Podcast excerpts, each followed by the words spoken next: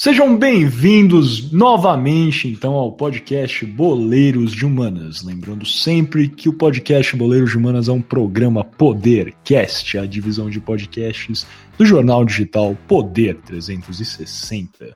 Dando início aqui, então, à nossa segunda parte desse 24 episódio, o terceiro episódio na série olímpica do Boleiros de Humanas, sobre as Olimpíadas de 1972, em Munique, Caramba, tá quase um, um rap isso aqui. É, estamos dando início ao nosso quarto bloco, o tradicional shootout, que é aquele jogo de perguntas e respostas. Vamos ter uma pergunta feita pelo Gui, outra pelo Franco e outra por mim. Eu geralmente ganho esses jogos, perdi o passado, aliás, não perdi, o Gui roubou. É, mas fora isso, eu, eu, sempre ganho. Então vamos ver se o Gui vai roubar hoje novamente ou se vai dar a lógica e eu vou ganhar. Sem mais delongas, então, passando para a primeira pergunta feita pelo nosso querido Gabriel Franco. Bom, vamos lá. É, os Jogos Olímpicos de Munique foram lembrados por serem pioneiros em, em diversos aspectos, principalmente relacionados à publicidade.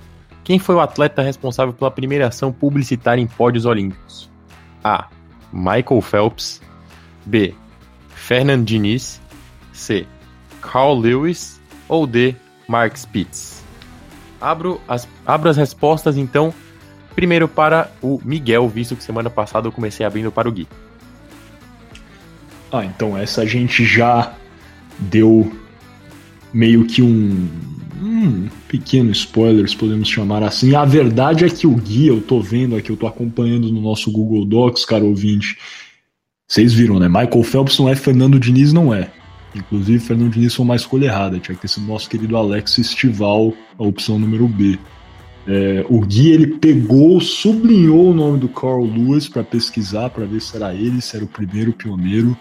Não vou fazer essa, vou de Mark Spitz, confio no meu taco, cara. Gui, se você for em Carl Lewis, saiba disso, cara ouvinte, ele está roubando, roubando, roubando. Simplesmente roubando. Primeiramente, quero dizer o seguinte antes de responder que pro Miguel é assim, né? Parece São Paulo. Ou, ou perde, ou empata, ou, ou, aliás, ou ganha, ou empata, ou é roubado. Primeira coisa. Então, isso é isso. Quando foi a última vez que o São novamente... Paulo. Novamente. Tá falando o quê? Que o São Paulo não ganha, cara? O que, que, esse, que esse cara tá falando, Franco? Novamente. Tá falando, tá falando, ele, ele se perdeu na roubalheira, cara. Essa é Os meus advogados entraram em contato por mais uma calúnia segunda no programa. Incrível. Incrível. Não, não, não, não param de me. De dizer falsidades sobre a minha pessoa. Uh, mas bem, eu vou. É, eu vou no, na opção A, Michael Phelps. Boa, cara, você é um cara íntegro.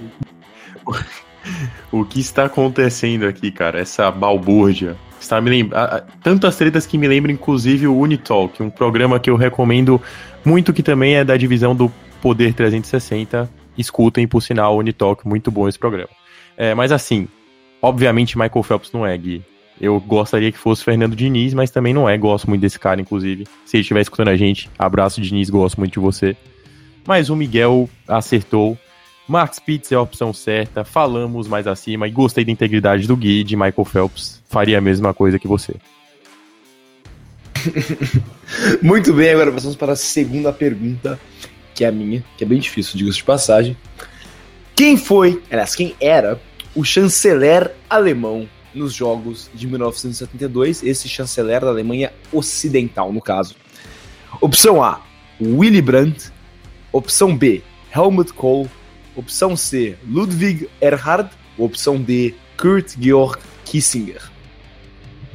Passo essa bola primeiro para o Franco, visto que o Miguel começou a última pergunta. Caraca, Gui. Tá parecendo que eu tô respondendo questão do Enem, assim, eu não faço ideia do que tá acontecendo com a minha vida aqui. É. Olha, eu vou ter que chutar alguma opção, né? Por visto que eu não sei, cara. Então eu vou chutar o Ludwig Erhard. Detalhe para mim, para minha pronunciação, meu accent está per...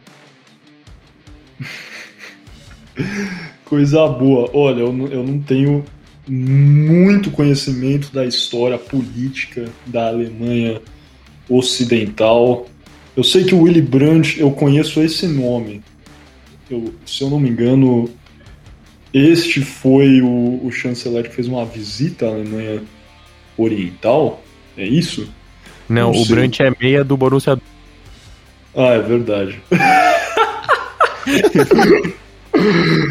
É, mas eu acho que é isso, né? A gente tá passando aqui uma época também, aos que lembram do podcast Boleiros Humanos, quando a gente iniciou aí nos anos 1970, década de 60, 70, temos a visita do Nixon à China. Eu acho que foi o Brandt que visitou a Alemanha Oriental. Se eu não me engano, ele também saiu no início da década de 70. Não sei se foi 70 e 70, 71, 72. Aí é difícil realmente, cara. Eu não vou saber, mas eu vou de Brandt porque é o único que eu reconheço aqui nessa lista. Brandt. O Miguel é uma máquina, hein? Parece até a, a Dinamáquina na Europa. Ah, caramba, cara, obrigado por me reconhecer, cara, porque você tá difícil, hein, cara. É isso. Simplesmente É. o Google Resposta- pesquisa do. Resposta correta é de fato chanceler Willy Brandt, que era o chanceler alemão durante os Jogos Olímpicos de 1972. Nossa, tava chamando o cara de Willy, né? É Willy. Coisa boa, essa pronúncia. Free Willy, cara, é isso. Mas perfeito. Willy Brandt. Eu não sei, era isso mesmo? Foi ele que fez a visita à Alemanha Oriental? Ou eu tava falando Isso aí eu não sei, mas eu sei que ele era o chanceler na época. Espero que seja, né? Depois a gente pesquisa é, e caso esteja errado, peço desculpas, mas eu tenho quase certeza que foi. mas beleza, passando então aqui a nossa terceira e última pergunta do Shootout. É, novamente, cara ouvinte, a minha pergunta vai ser focada no mascote é, das Olimpíadas, dessa vez de 1972, Jogos de Munique. As Olimpíadas de 72, na verdade, representaram a primeira vez que um mascote olímpico foi batizado. Gostaria que agora Franco e Gui respondessem qual era o nome desse mascote. Seria A. Hendrik, B. Emil, C. Gustav ou D. Valde. Franco, você tem a palavra. Assim, é, eu gostaria de, de falar pra vocês que quem é realmente meu amigo sabe que só tem uma opção possível. Quem é amigo do Gui, quem é amigo do Miguel sabe que só tem uma opção possível de resposta para essa alternativa. Letra B. é Perfeito, Gui, qual é a sua decisão aqui? Não pode ser Emil. Eu vou de C, Gustavo. Os dois estão errados. O, Franco, ele, ele errou pe- pela balbúrdia, igual ele falou. Que ele até falou do Valde, resposta correta D. Valde, primeiro mascote olímpico batizado. É, concordo que Emil é uma boa resposta, mas a resposta Eu est- correta. Eu estou aqui para gerar informação e entretenimento para o público. Exatamente. ó, mas, ó, cara ouvinte, foco na resposta correta. D. Valde, ok? Perfeito. Então chegamos ao final do nosso shootout, esse quarto bloco do podcast Boleiros de Humanas. Venci novamente, os astros se alinharam. É, acho que todo mundo pode dormir em paz, sabendo que as coisas. O tempo passa, mas as coisas não mudam, não é mesmo? É isso. Fazer o que, né, Gui? Cara, eu sou que nem a Espanha, perdi três pênaltis hoje. Eu não posso falar que time eu sou porque ia dar ruim. Mas assim, pensa num time ruim do Rio. É esse. Cara, Vai dar vocês vão problema, nessas hein? Isso vai dar, vai dar problema. Isso vai Vocês dar ficam falando essas coisas, aí Não, acham que a gente tem marcação com uma certa equipe do Rio de Janeiro, isso não é verdade. É, Não, eu tô falando do time que costuma botar fogo nos campeonatos. Perfeito, então vamos fechar esse nosso quarto bloco desse 24 episódio do podcast Boleiros Humanas e passar para o nosso quinto e último bloco, as alternadas.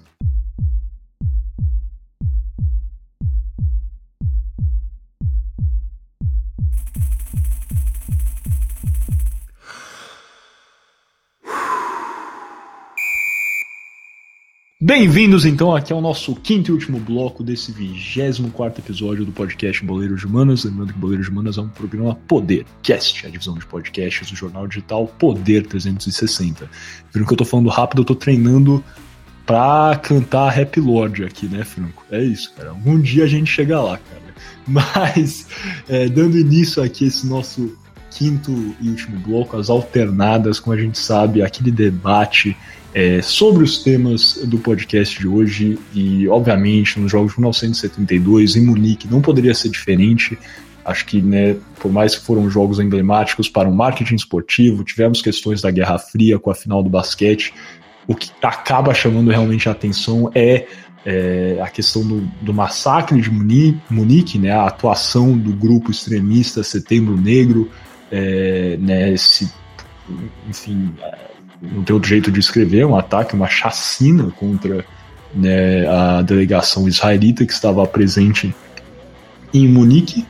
E como o Gui bem apresentou no nosso primeiro bloco, é, os eventos, depois que alguns membros é, dessa é, organização, desse grupo extremista, foram soltos em uma espécie de negociação é, para a liberação é, do voo da Lufthansa, é, e logo em seguida tivemos né, a atuação do Mossad, Serviço Secreto de Israel, instaurando a Operação Cólera de Deus, Wrath of God, para de fato assassinar os é, participantes desse ataque em Munique. E a pergunta é simples, né, fazendo um juízo de valor, obviamente, imagino que todos condenem aqui a atuação é, do grupo Setembro Negro, né, esse ataque é, aos israelitas.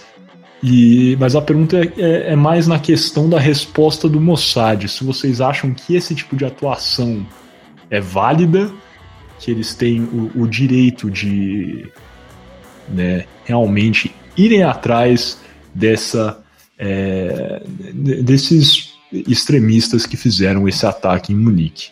Gui, pode começar respondendo, se eu não me engano, o Franco começou respondendo da última vez. Certíssimo, Franco começou da última, eu começo aqui. É, é para começar, vamos lá. A, a Mossad é, uma, é um serviço de inteligência israelita. É, significa Mossad, para quem não sabe, é, é, significa o Instituto em português, porque é uma.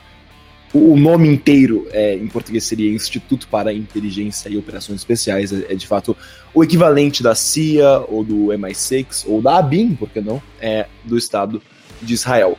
E a Mossad tem uma história muito intervencionista e, e que viola a, a soberania de vários países.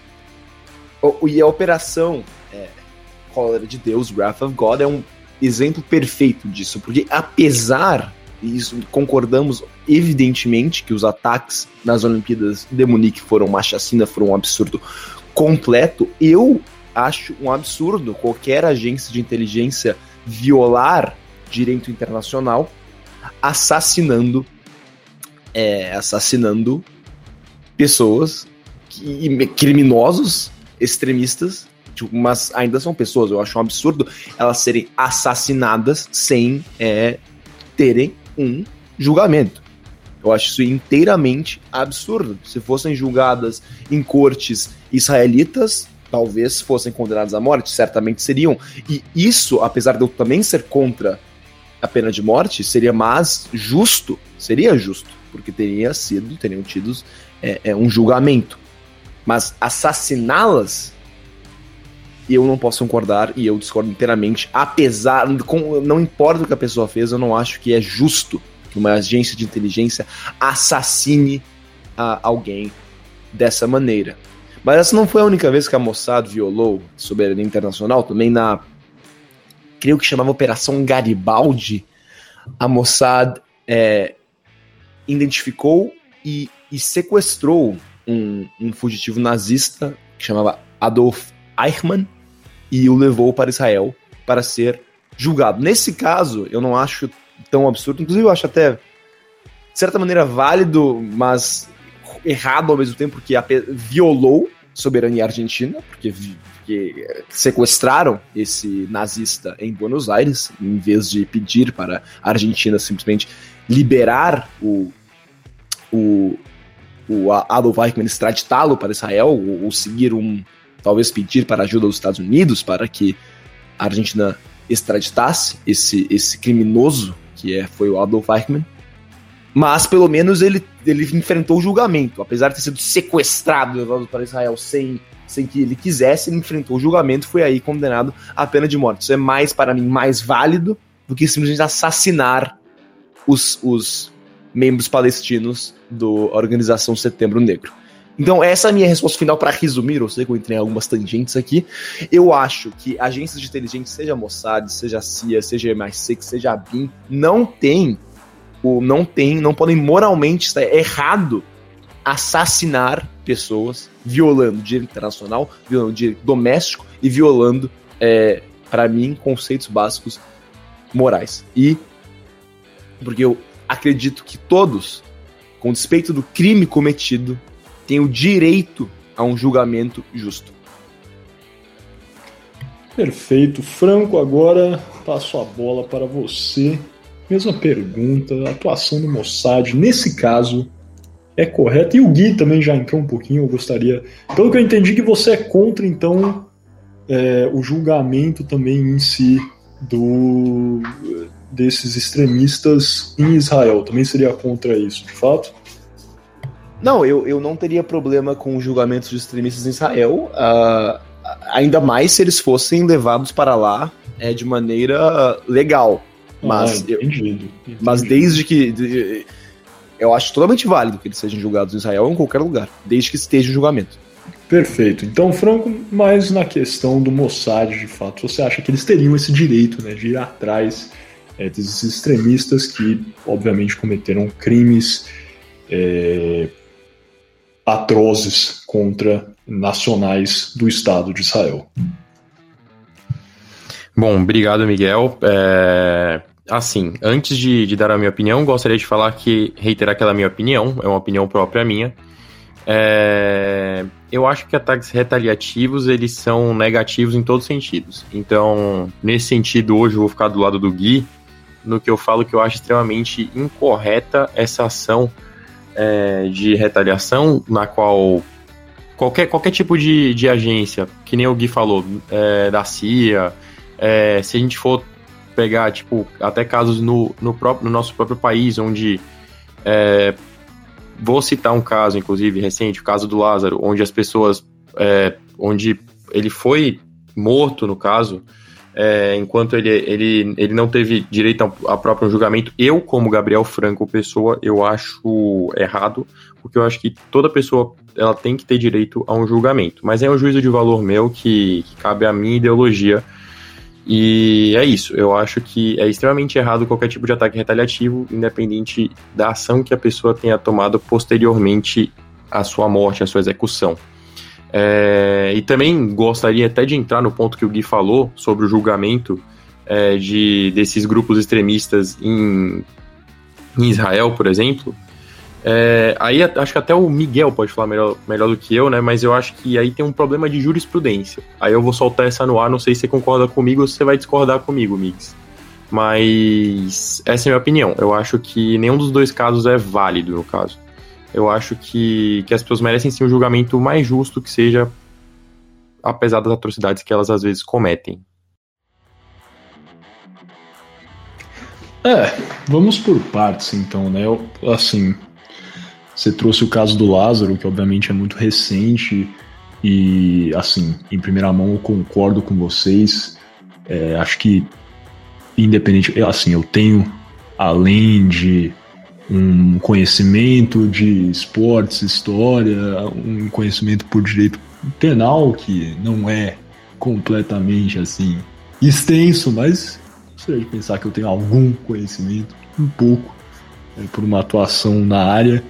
É, então, eu sou forte defensor que, independentemente do crime cometido, as pessoas teriam realmente direito ao julgamento justo, ao respeito dos preceitos básicos dos direitos humanos, direito penal, independentemente de quem seja, porque isso aí acaba fomentando um sistema criminal melhor para todos. As pessoas, né, que às vezes clamam que bandido bom é bandido morto, não percebem que algum dia podem ser elas, né, naquela cadeira, sendo julgadas com base em decisões antigas, esses pretéritos formados que acabam deturpando o nosso arcabouço jurídico como um todo.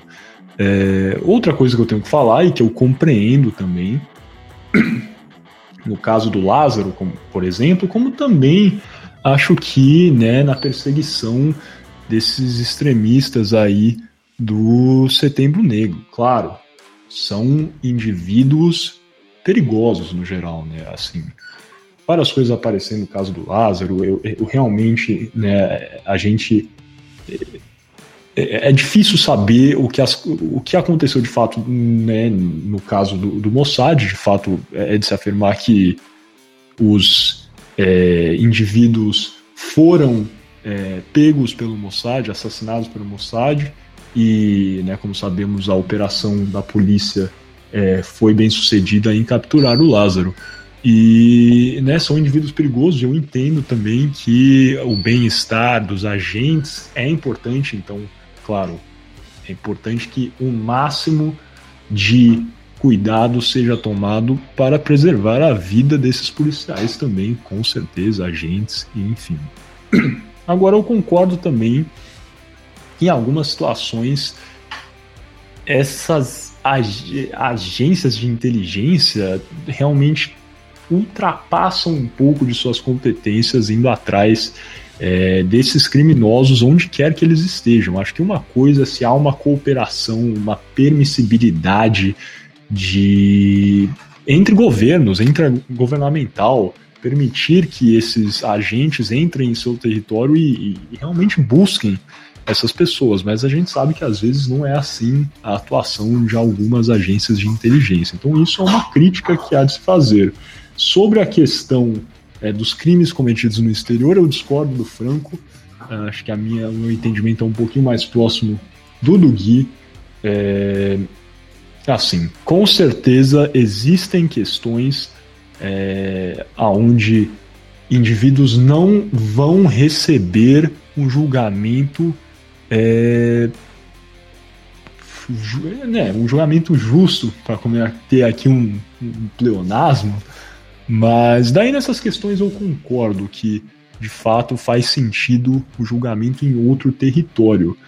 Mas em condições normais, em, regimes democráticos que respeitam os preceitos né, dos direitos humanos, do direito penal internacional, isso aí não é necessariamente entrar no debate da pena de morte, se é a favor ou contra. Eu, pessoalmente, sou contra em todas as situações mas realmente ter um, um, julgamento justo que é o mínimo, né, independentemente da pena que seja aplicada naquele país. É a questão do direito brasileiro. O crime cometido contra brasileiro no estrangeiro, né, ou seja, no exterior, é de competência da justiça brasileira. Está lá no artigo 109 da Constituição Federal.